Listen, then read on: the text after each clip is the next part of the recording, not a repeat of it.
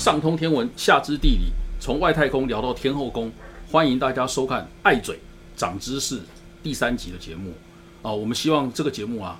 都可以常常透过我们的爱嘴哈，让大家可以长知识哈。我们今天要聊的是一个非常重要的社会议题哈，那我个人认为它也是非常重要的呃这个人权议题啦哈。我们要谈一种非常特殊的杀人事件，叫做照护杀人。好，我不晓得大家有没有听过这个名词啦哈。大家基本上，呃，这样的一种形态，不只是被害人，好，非常值得我们同情、怜悯。好，杀人事件你有没有听过？加害人，事实上常常让在这种案例里面，让我们觉得我们都会为他一举同情之类。好，就加害人，呃，我们都觉得他其实更可怜，虽然他是加害人。好，那什么叫照护杀人？基本上就是呃一个照护者，哈。把他的这个被照护者杀害了。好，那这些案例今年已经发生了，我们看到报道就已经有五六件了。哈，那呃，这里面有呃太太被先生杀死的。好，他在被，当然他都是长期呃被被被照护。好，然后呢，到最后已经不堪这个重负，有太太被先生杀死的，有女儿被父亲杀死的，也有父亲把女儿杀死的。然后，呃，这一阵子疫情，还有一件在屏东，也有那个呃儿子带妈妈要一起跳楼的。那当然，他们到最后会变成照护杀人事件，都是因为呃加害者他把照护者被照护者给杀死了。那他自己可能想要自强，可是呃制裁他，那结果他没有没有没有死掉，所以他到最后就面对这个法律问题。好，那我们今天非常难得，我们请到呃愿景工程啊。呃的记者哈，那个周怡静周小姐哈，那他这一方面的报道了非常多这样的案例哈。那我们先欢迎一下于静，请大家可以看一下这个于静啊，他非常年轻啊，但是他呃，我觉得他是一个非常呃有有有实力，而且非心肠非常好的一个一个新闻从业人员了。好，于静要不要跟大家打个招呼？好，是各位观众大家好，我是愿景工程的记者周于静。哎，那于静，我先请问一件事好不好？呃，社会议题百百种，然后你们为什么会特别注意到这种案件？哈，还有你你你到底是一开始是采访到是有什么样的案子？有没有让你觉得印象特别深刻的案例啊？其实像二零一零年有一起特别的、很特别的，就案例，就是这个王老先生呢，他照顾他帕金森氏症的太太，照顾很久了，然后也是很细心照顾，但是呢，他后来却选择用诶铁锤敲钉子敲入那个他太太的额头。那这个案子我有点印象，是因为他杀人的方式，说实在有点残忍。没错，而且他有强调说是国家逼他杀人。嗯，对，那像这样子的案例，其实就是放在我们这个愿景工程的记者团队的心里，就会觉得说，嗯，那为什么这个这么细心照顾妻子的人，最后会变成一个杀人者？我们想要去探讨的是长照悲歌到底是怎么发生的。你你讲这种案例哈，如果大家看看这个这个新闻标题啊哈，事实上他都可以讲，这个这个就是屏东，我们跟大家讲那个案，就是妈哎哎儿子带妈妈一起跳楼的，哈，几乎那个报报道。都都都讲说这是一个孝子，好，那这个你去问问那个他周边的呃邻里处兵啦，哈，大家也几乎都认为他这个照护者，呃，或者说这个加害者对这个被照护者或是受害人，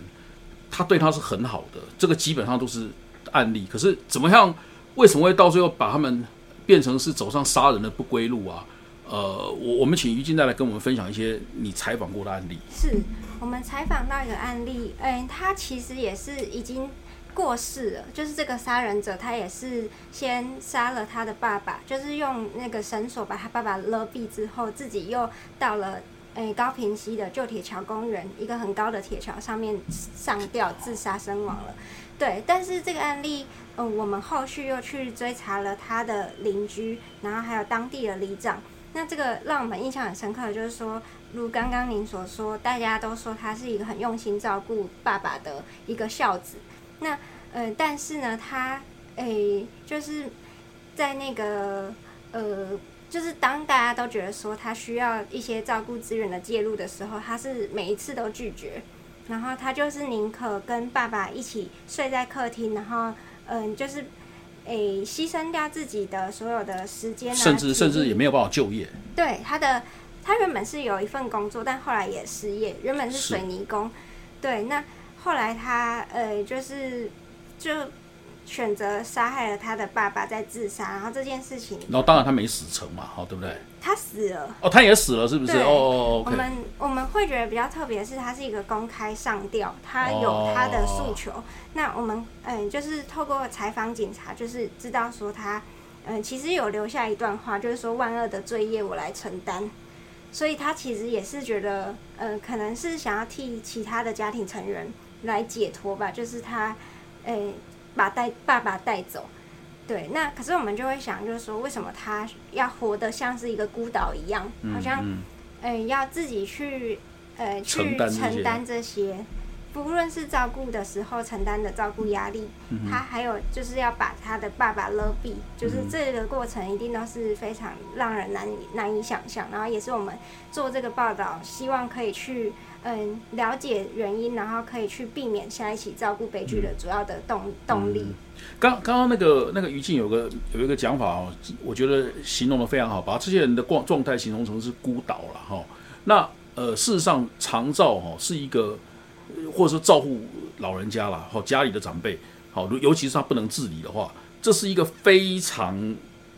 折磨人的事情。好，讲真的，即使你很有资源的人，其实大家有前阵有时候新闻没有看到，即使你是很有资源的人，比方说我们有一个我们都认识好朋友，他还当过台湾花旗银行的董事长，哈，连他到最后他他都只好辞职不干了。好，那刚刚那个于静讲那个孤岛，我觉得特别引起我的注意哦，是因为呃，为什么他们这这些人哦，你觉得他们我们刚才聊天的时候，就是这你觉得他们这些人有一些共通的特性，就是说他们其实他们的生活呃，都因为要照顾的关系，所以牺牲了非常多其他的这个可能性或机会。比方说他就业他也没有办法，可是这带来很多其他的问题，比方说他是一个缺少资源的状态，所以只要发生任何一点的状态，比方说他自己的身体变坏，或者是于静有特别讲到说，最近有一个案哦，因为疫情的关系引这个引起的问题哦，就说只要他的生活安排到其实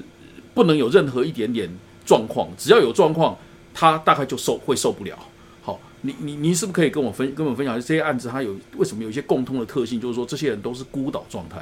嗯哎、就是呢，我觉得我们台湾这个孝道的文化还是非常的盛行，就是大家会觉得说，哎、亲人照顾是最好的一种方式，然后可能是比较，哎、可以去了解到亲人的照顾需求，然后，但是呢，有时候大家就是在这个想要去。孝实践孝顺孝道的时候，会忽略掉说，其实我们是需要外界的协助、外界的资源介入的。就是而而不是就是选择自己独自的承担。那我们这次也有采访，哎、就是采访一个也是。呃，一个妈妈，那那个妈妈她除了照顾她的先生之外，她还有照顾一个过动症的孙子。哦，对，那这个妈妈她本身是老师退休，所以说她对于长照的资讯并不是完全不不懂。那除此之外，她可能经济的条件也不差！可是她却从来不愿意让别人知道她家里有需要照顾的人，然后也不让外界的资源进到家里。那那为什么呢？他的想法就是这个是母职，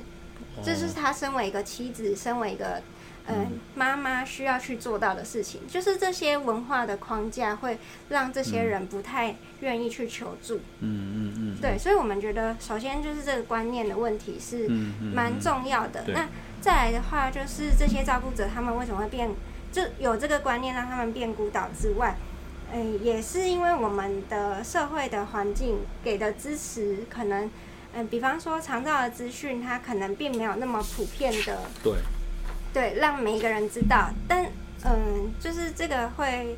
让大家觉得说，他们可能就是只有亲人照顾这个选项我。我我们在这边也也给大家补充一个卫福部的资料哦，就是如果你是刚刚那个于静讲那种亲人照护的状态啦，哈，那呃，按照卫福部来讲哈，家主要的照顾者啦，哈，平均每一天需要花的时间啦，哈，是十一点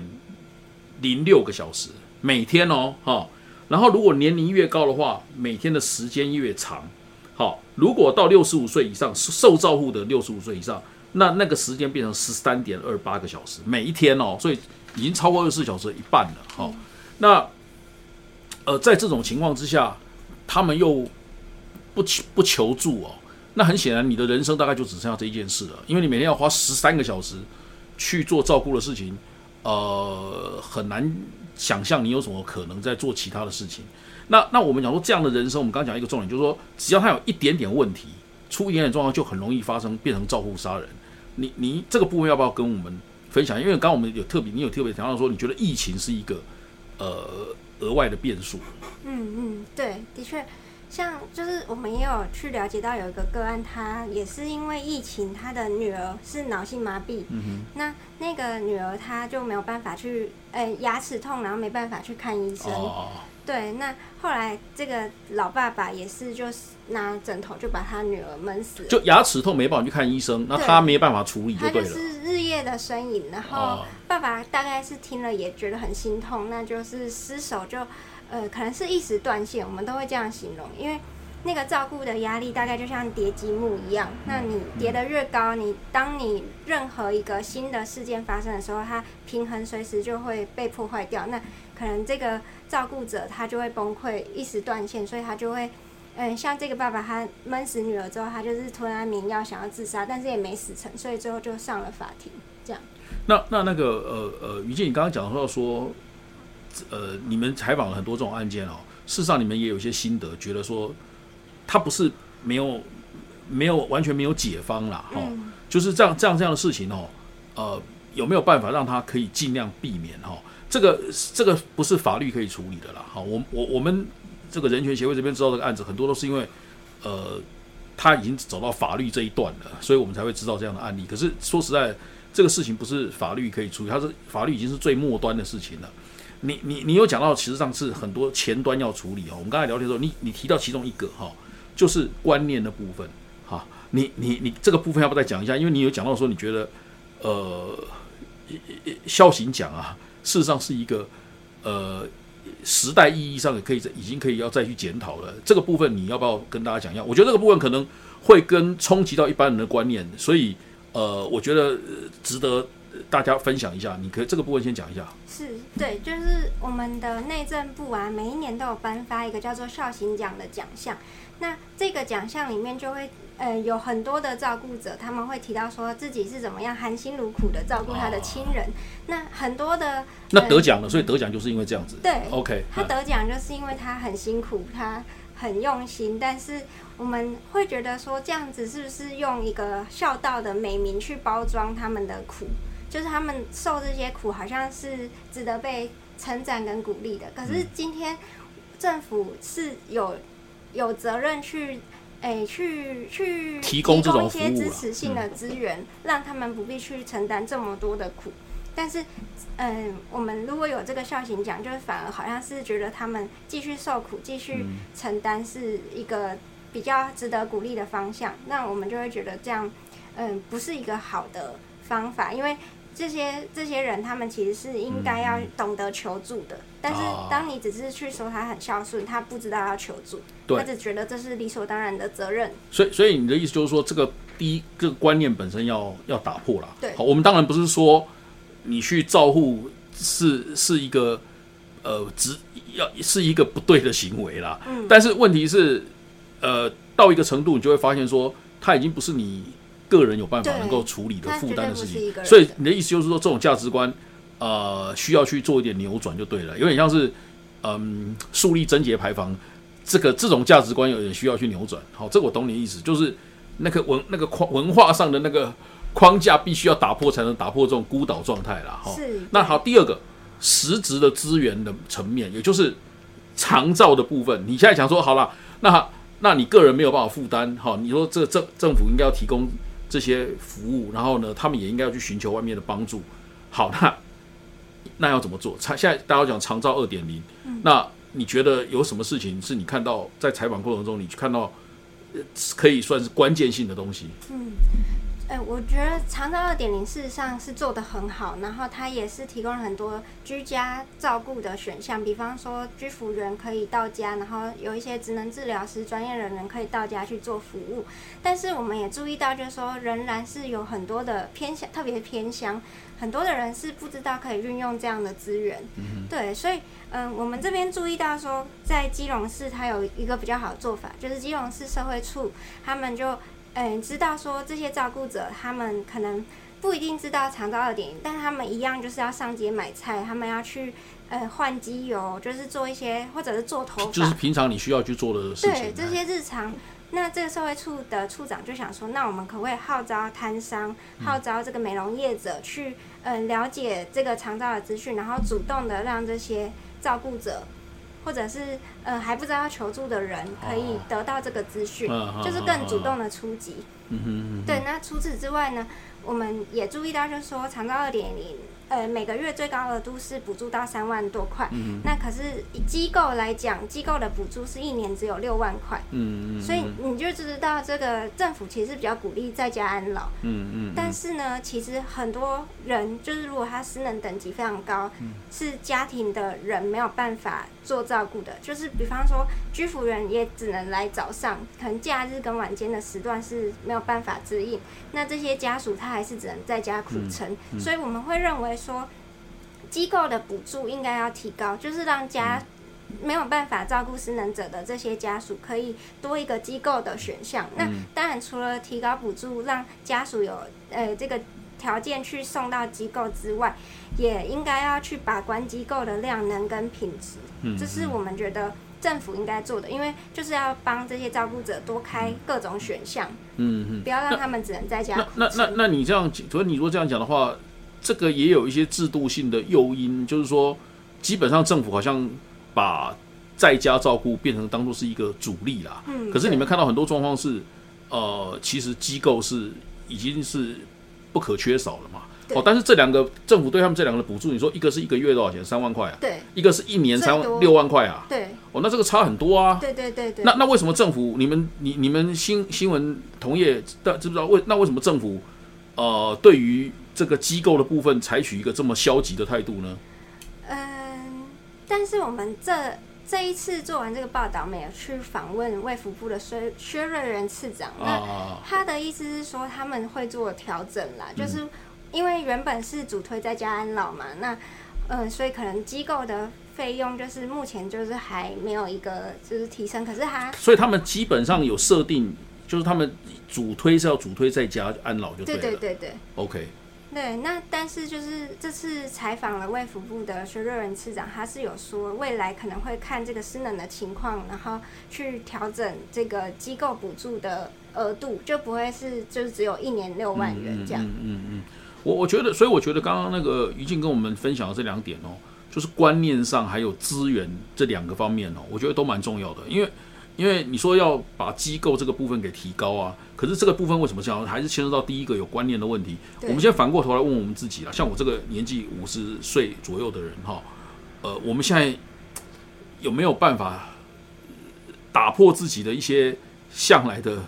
价值观？说还有父母也是，他他们会愿意到因为到到机构去嘛？好，那如果你没有办法打破这个，那就政府来讲，啊，你就大家都不愿意去，那你补助机构要干嘛？对不对？好对对好，那当然，所以这个打破，我觉得是非常有道理的。好，那当然，呃，物质面的这个这个呃资源的到位哈、当然也可以创造一种诱因，让人家逐渐去打破这个啦。否则的话，你说 你你这个根本就没有任何的动机，那你还要超越自己的本来的这个价值观，那那没有人愿意去做这样的事情啊。没错。好，所以我觉得于静讲的呃蛮到位的啦。好、好，那我们最后来讲一件事情了哈。对于这些已发生的案例，这些已经就是已经杀人的这种案例，我我们是认为在法律上很难处理啦。好、你你有没有什么 idea？就是这个要怎么办？是，哎、真的要关他们吗？办怎么办？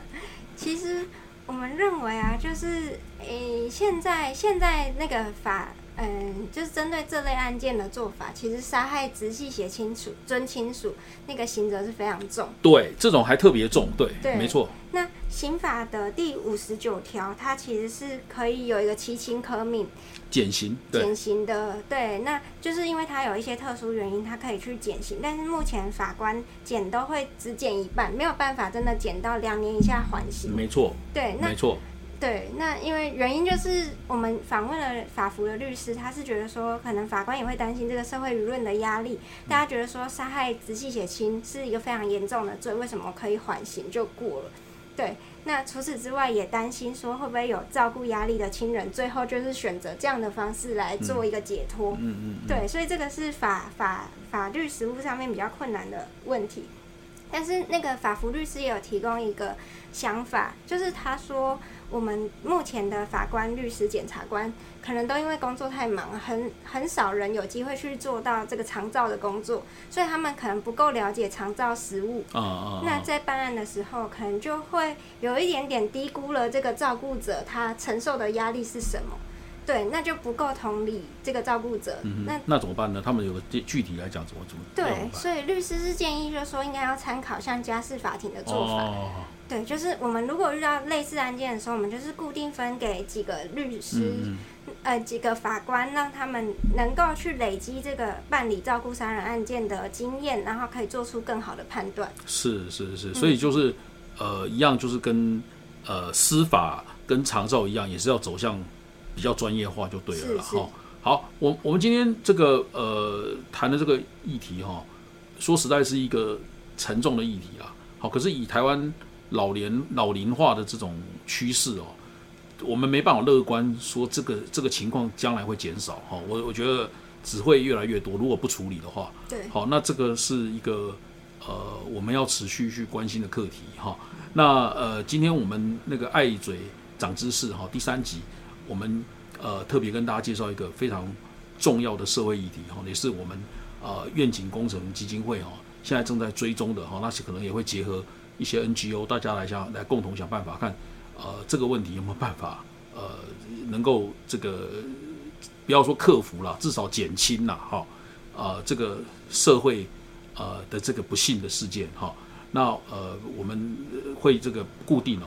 呃找这个社会上啊值得大家关心的这些呃案例跟议题啊，好来跟大家这个分享哈。那谢谢大家今天的收看，好下礼拜再见，拜拜。拜拜。